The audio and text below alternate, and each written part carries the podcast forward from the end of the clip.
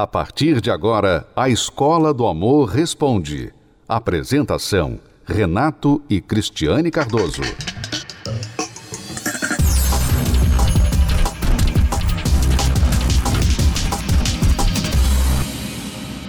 Vamos então agora responder uma pergunta de uma aluna, a Valéria. Ela diz que o marido não é o líder da casa. Sou casada há três anos. Namorei meu marido por quase três anos, entre namoro e noivado. Infelizmente, fui conhecer meu marido de verdade somente depois que casei. Durante o namoro e noivado, conversamos sobre diversos assuntos, nossa família, sonhos, projetos e etc. Porém, hoje vejo que ele não foi muito verdadeiro comigo. Ok, peraí. Vamos parar por aqui e fazer uma observação. Ela disse que namorou e noivou por três anos.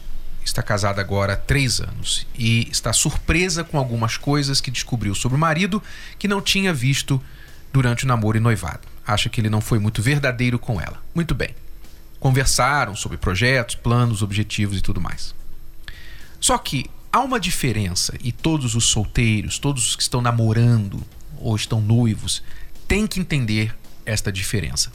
Há uma diferença entre conversar com a pessoa que você está namorando para descobrir mais sobre ela, para saber mais. Isso é muito importante, essa conversa é muito importante. Mas há uma diferença entre conversar e observar a pessoa. Conversar, todo mundo sabe conversar. Quer dizer, praticamente é fácil entender o conceito de conversar. Nem todo mundo até sabe conversar o que deve conversar num relacionamento. Mas conversar, mesmo fazendo uma boa conversa, como parece que foi o caso dela aqui, ela conversou bastante com ele sobre projetos, objetivos e tal, sonhos. Mas mesmo com a melhor conversa, você ainda tem que observar especialmente para ver se há um vácuo entre o que você ouviu da pessoa e o que você vê na pessoa. Porque se houver um vácuo, então você tem um problema. Então, uma coisa é você conversar e outra coisa é você observar o que aquela pessoa faz.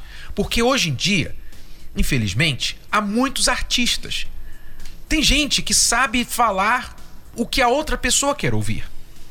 Então, especialmente o homem. O homem sabe que a mulher quer ouvir um eu te amo, o homem sabe que a mulher quer ouvir coisas bonitas, que ele tem planos de fazer isso, fazer aquilo e tal. Ele sabe o que a mulher gosta de ouvir. Então a mulher não pode, nem a mulher nem o homem, mas não pode ficar se baseando somente naquilo que foi conversado. Então, ela tem que começar a observar. Então, se ele fala para você assim: olha, eu tenho planos de, de ter o meu próprio negócio e tal, eu penso em ser empresário, um dia ser meu próprio patrão e tal, não ficar dependendo mais de salário. Ele fala isso para você. Tá bom. Então você tem que observar o que ele faz. Para onde ele está caminhando? Ele realmente está caminhando para ser um patrão algum dia? Ele está tomando alguma atitude que mostra que ele está se preparando para um dia abrir aquele tipo de negócio? Ou ele é uma pessoa que não dá conta nem das dívidas dele, que não sabe nem como está o cartão de crédito dele, não sabe nem o que, que é o juro básico do cartão de crédito, que dirá conduzir uma empresa.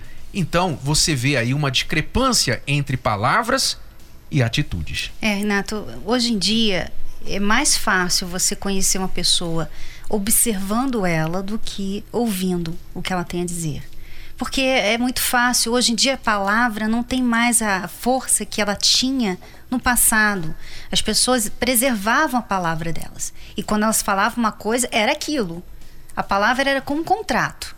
Ela falou, acabou, vai fazer, vai ter que fazer. Porque vinha, era junto, era muito ligada à reputação da pessoa. Uhum. Uma pessoa de palavra, uma pessoa, ela é fiel à palavra dela. Hoje em dia já não tem mais isso, né? você não vê muito as pessoas preservando o que dizem. Elas falam muita coisa, falam muita coisa e, e falam sem pensar e falam, como nós falávamos anteriormente, as pessoas fazem de tudo para agradar, uhum. para serem aceitas, então elas falam muita coisa. e muita coisa que elas não, não vão fazer ou não querem fazer ou não é delas. Então, quando você observa, quando você aprende a ter esse discernimento de observar, de olhar para a pessoa, não somente enxergar o que você vê, né? Ali na sua frente, na cara, mas observar é como você, por exemplo, está num, no alto de uma montanha e você começa a observar a cidade lá embaixo. Você não olha só assim rapidinho e já viu tudo. Não, você começa a ver e você vê que ali tem mais plantação, as casas estão mais ali, as cores da casa. Você começa a ver tudo de uma forma do alto.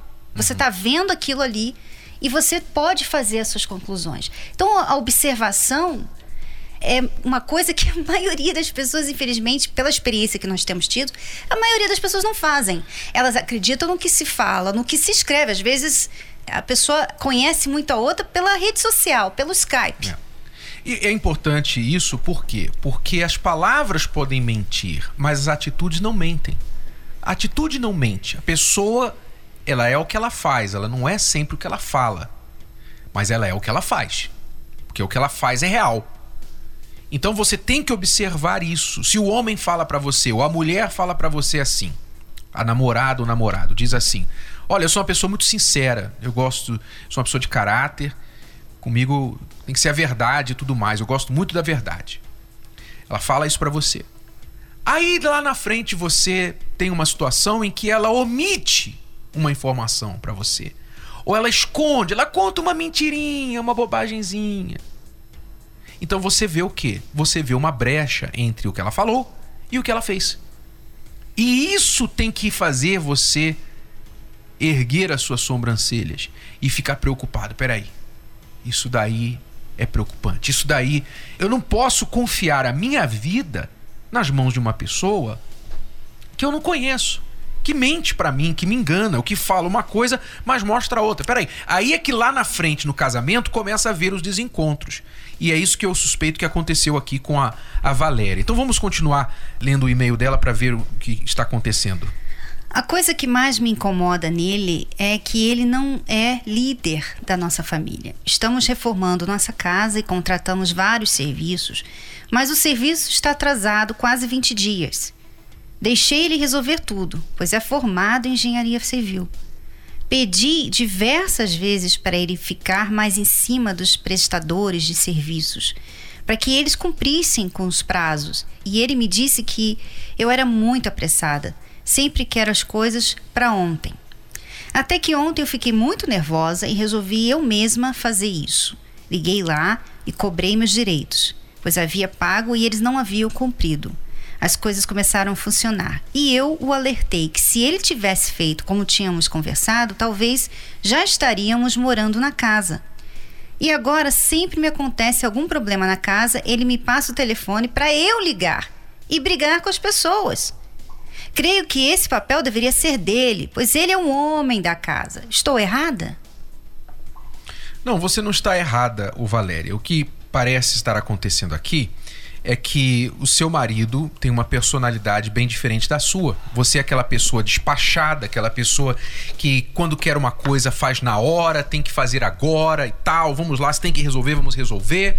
Você parece ser esse tipo de pessoa e o seu marido parece ser uma pessoa mais calma, mais mais controlada, mais pensativa, reflexiva. Então ele pondera muito as coisas antes de fazer, de tomar atitude. Não quer dizer que você é melhor que ele, nem vice-versa. Vocês têm estilos e personalidades diferentes. E o que provavelmente está acontecendo é que ele está ferido com esta, digamos, o que ele viu como desrespeito da sua parte de você ter ido na frente ligado para o, os prestadores de serviço. Você fez certo no sentido, você fez o que era melhor para a casa, você fez o que era melhor para o negócio, o contrato que vocês têm com esses prestadores de serviço. Você fez o que é certo. Ele é que, que está errado no sentido de não ter tomado a atitude. Mas você tem que entender que o ego masculino dele ficou ferido. Em outras palavras, você não precisa de um homem. Você vai na frente mesmo e resolve tudo sem, sem mim. Então, já que você é assim, então vai na frente e resolve. Você não precisa de mim. Ele está querendo, tipo, dar essa lição para você agora. Então, essa é a diferença que ela vai ter que aprender agora a equilibrar juntamente com ele. E a dica que a gente dá para ela é que, primeiramente, reconhecer que existem essas diferenças. Você vai ter que ser paciente com seu marido. Se ele é uma pessoa mais devagar que você, você vai ter que ter essa paciência. Não quer dizer que você vai deixar que a casa caia por causa de uma atitude que ele não está tomando, mas você vai ter que aprender a lidar com o assunto mais no ritmo dele e sem agir sem o consentimento e aprovação dele. É, o que você poderia ter feito diferente aqui era pedir para ele: eu posso fazer a ligação para eles? Você se importa se eu ligar para eles e resolver isso? E ele falaria: ok, pode, pode ir em frente. Então, ela mostrou para ele que ela precisava do aval dele. Uhum. Então não, não, teria problema. Mas você foi e fez. No momento de frustração. E aí, realmente, ele se sentiu assim. Então. É complicado, mas uma coisa que você falou e eu gostaria de repetir: você tem que aceitar que vocês são diferentes. Você casou com uma pessoa diferente de você, com um ritmo diferente. E vai ser assim pro resto da vida. Não fique fazendo disso um problema no seu casamento tá? Aprenda a lidar com isso. Ah, então meu marido, ele, ele age assim. Porque tem um lado bom da pessoa que é assim. Uhum. A pessoa que pondera mais, que demora mais, ela pensa mais. Ela não é tão impulsiva. Ela pensa bem, ela planeja bem. Ela é, é uma pessoa mais pés no chão. Mas tem esse né? lado que tende a demorar mais tempo. Demora mais. Então, aí que vocês têm que fazer, ao invés de ficar um na garganta do outro, não consegue se engolir, né? Porque você não deve aturar, digamos entre aspas, a moleza dele e ele não atura a sua maneira impulsiva de ser tão pouco. Ele não consegue aguentar isso e isso é o que ele está fazendo agora com você. Então, vocês ao invés de ficar assim na garganta atravessado um do outro, vocês têm que aprender a trabalhar em equipe.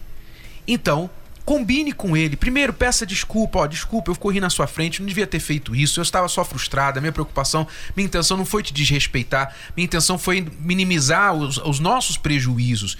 Me perdoe, da próxima vez eu vou consultar com você. Agora, já que a gente tem essas diferenças, por que, que a gente não trabalha em equipe? De repente você prefere mesmo que eu ligue para certas pessoas ou você prefere que eu ah, lembre você do que deve ser feito.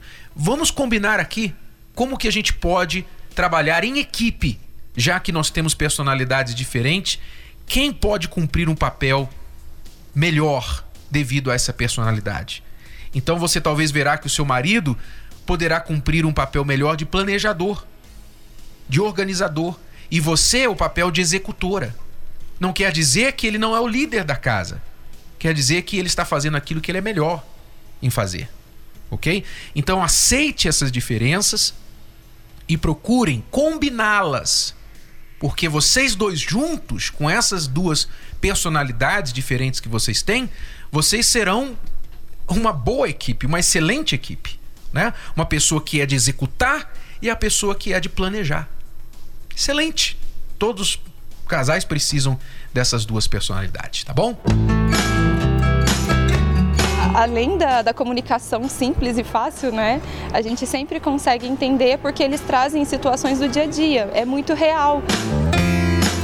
Eu entendo que é um cuidado primeiramente comigo, assertivos quando o assunto é relacionamento. Os ensinamentos valiosos de Renato e Cristiane Cardoso transformam vidas na terapia do amor. A palestra da terapia do amor, no meu ponto de vista, é o momento onde a gente recebe a orientação para que os solteiros possam escolher a pessoa certa, né? E os casados possam conseguir lidar melhor com o relacionamento, né? Se você se acha superior a alguém, você despreza esse alguém. Você ah, você não sabe de nada, você não tem nada para me oferecer. Não, você não sabe, você não entende. A pessoa se acha superior, ela não está aberta para receber nada da pessoa. E quando a pessoa se acha inferior, ela está aberta para receber tudo, até abuso, até ser abusada, traída, maltratada, porque ela se acha inferior. Ah, não, eu, eu amo tanto essa pessoa, essa pessoa é tão importante para mim e eu sou tão pequenininho, eu sou tão sortudo que essa pessoa está comigo que eu não vou fazer caso de nada. Pode mentir, pode trair, pode até me bater, que eu vou ficar aqui. Então, nem a superioridade, nem a inferioridade são saudáveis para um relacionamento. Eu cheguei na, na, na terapia é, divorciada. Eu tinha acabado de me divorciar, a gente tinha uma diferença de idade né? E isso impactou muito depois com o tempo, até as perspectivas de vida mesmo, sabe? Eu, eu queria algo, ele queria outra coisa, então assim, não foi nada muito bem planejado. O que me fez chegar até aqui é que eu realmente não sabia escolher. Né? Eu não tinha referências na minha casa para que eu pudesse escolher e, e entender melhor o mundo dos relacionamentos, né? Por isso que a palestra ajuda tanto, porque várias coisas eu consigo perceber que, poxa, errei aqui, não errei ali. Poderia ter sido diferente e melhor, né?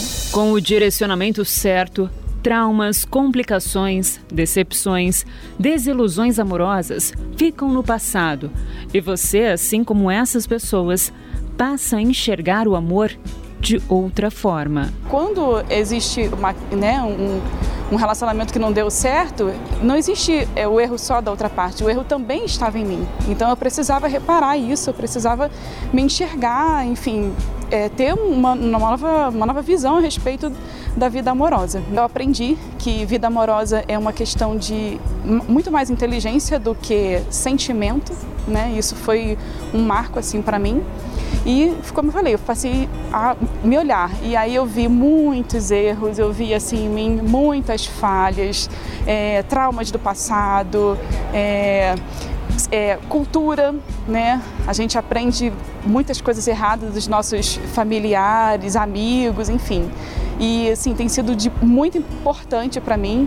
Eu enxergo hoje, depois da vida espiritual, a vida amorosa é a área mais importante que a gente deve investir e tenho aprendido cada vez mais. Quando eu conheci o Renato, o Renato não era o Renato. O Renato que você conhece hoje é o Renato que a Cristiane fez. Então, é, muitos solteiros já quer a pessoa pronta, já assim, já madura, já sabendo todas as palavras certas para falar. Sabe, a pessoa assim já já prontinha, não vai errar, não fala nada errado, sabe? primeiro encontro fala tudo certinho, fala as palavras perfeitas, tem assim já toda resolvida, já sabe tudo que vai fazer. A pessoa tem um critério lá em cima. Eu não sou a Cristiane que o Renato conheceu. Meu Deus, eu sou, eu não sou mesmo. Meu Deus, vocês não iam reconhecer a Cristiane que o Renato conheceu. Hoje eu sou a Cristiane que Renato fez. Eu me vejo muito diferente. Eu entendo que a mudança ela, é, ela precisa ser constante e mesmo depois que a gente, vamos dizer assim, repara aquilo que estava errado, a gente precisa continuar investindo, né? Então, assim, eu vejo como é algo para a vida toda. Eu reparei o que, o que tinha que ser reparado, mas eu preciso continuar investindo porque a, a inteligência diz isso. Se a, gente não, se a gente não cresce, se a gente não amadurece, a gente regride. Não permaneço fazendo a terapia porque eu entendo que é, a gente precisa é, investir, a gente precisa continuar crescendo, amadurecendo e aprendendo, né? Até porque eu creio que eu posso ver uma história de amor diferente da que eu vivi até então. E, e, o amor existe, né? Há quem diga que o amor não existe, mas o amor existe, ele é verdadeiro e é real, e eu creio nisso. A palestra que tem feito a diferença na vida amorosa de milhares de pessoas. E a gente conheceu a terapia do amor por conta dos meus pais, que já vem há mais de cinco anos na terapia do amor. E quando meu pai comprou o livro é, Casamento Blindado, ele me deu o namoro blindado. Então, desde sempre eu já sabia do conhecimento, né? E um belo dia meu pai fez um convite pra gente vir no dia de quinta-feira e a gente gostou muito. E desde já faz o quê? Um mês.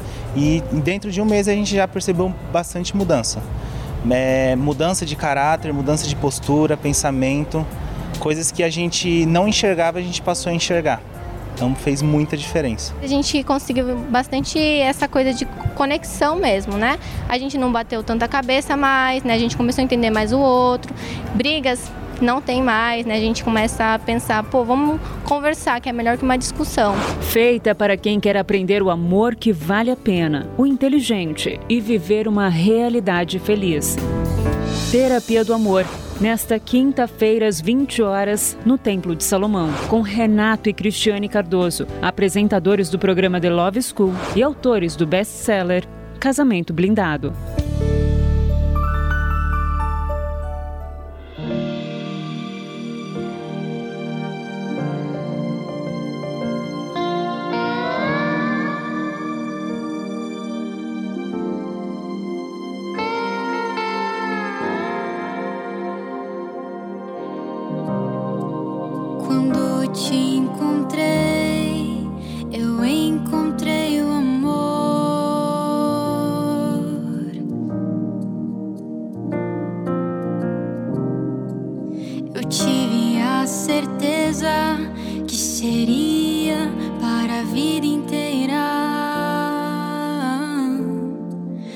Deus nos escolheu para viver essa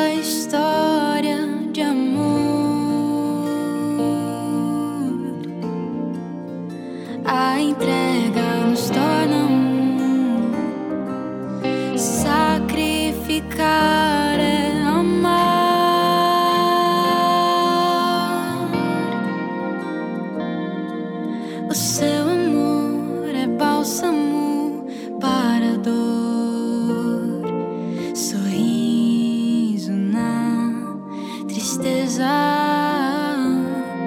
selada está.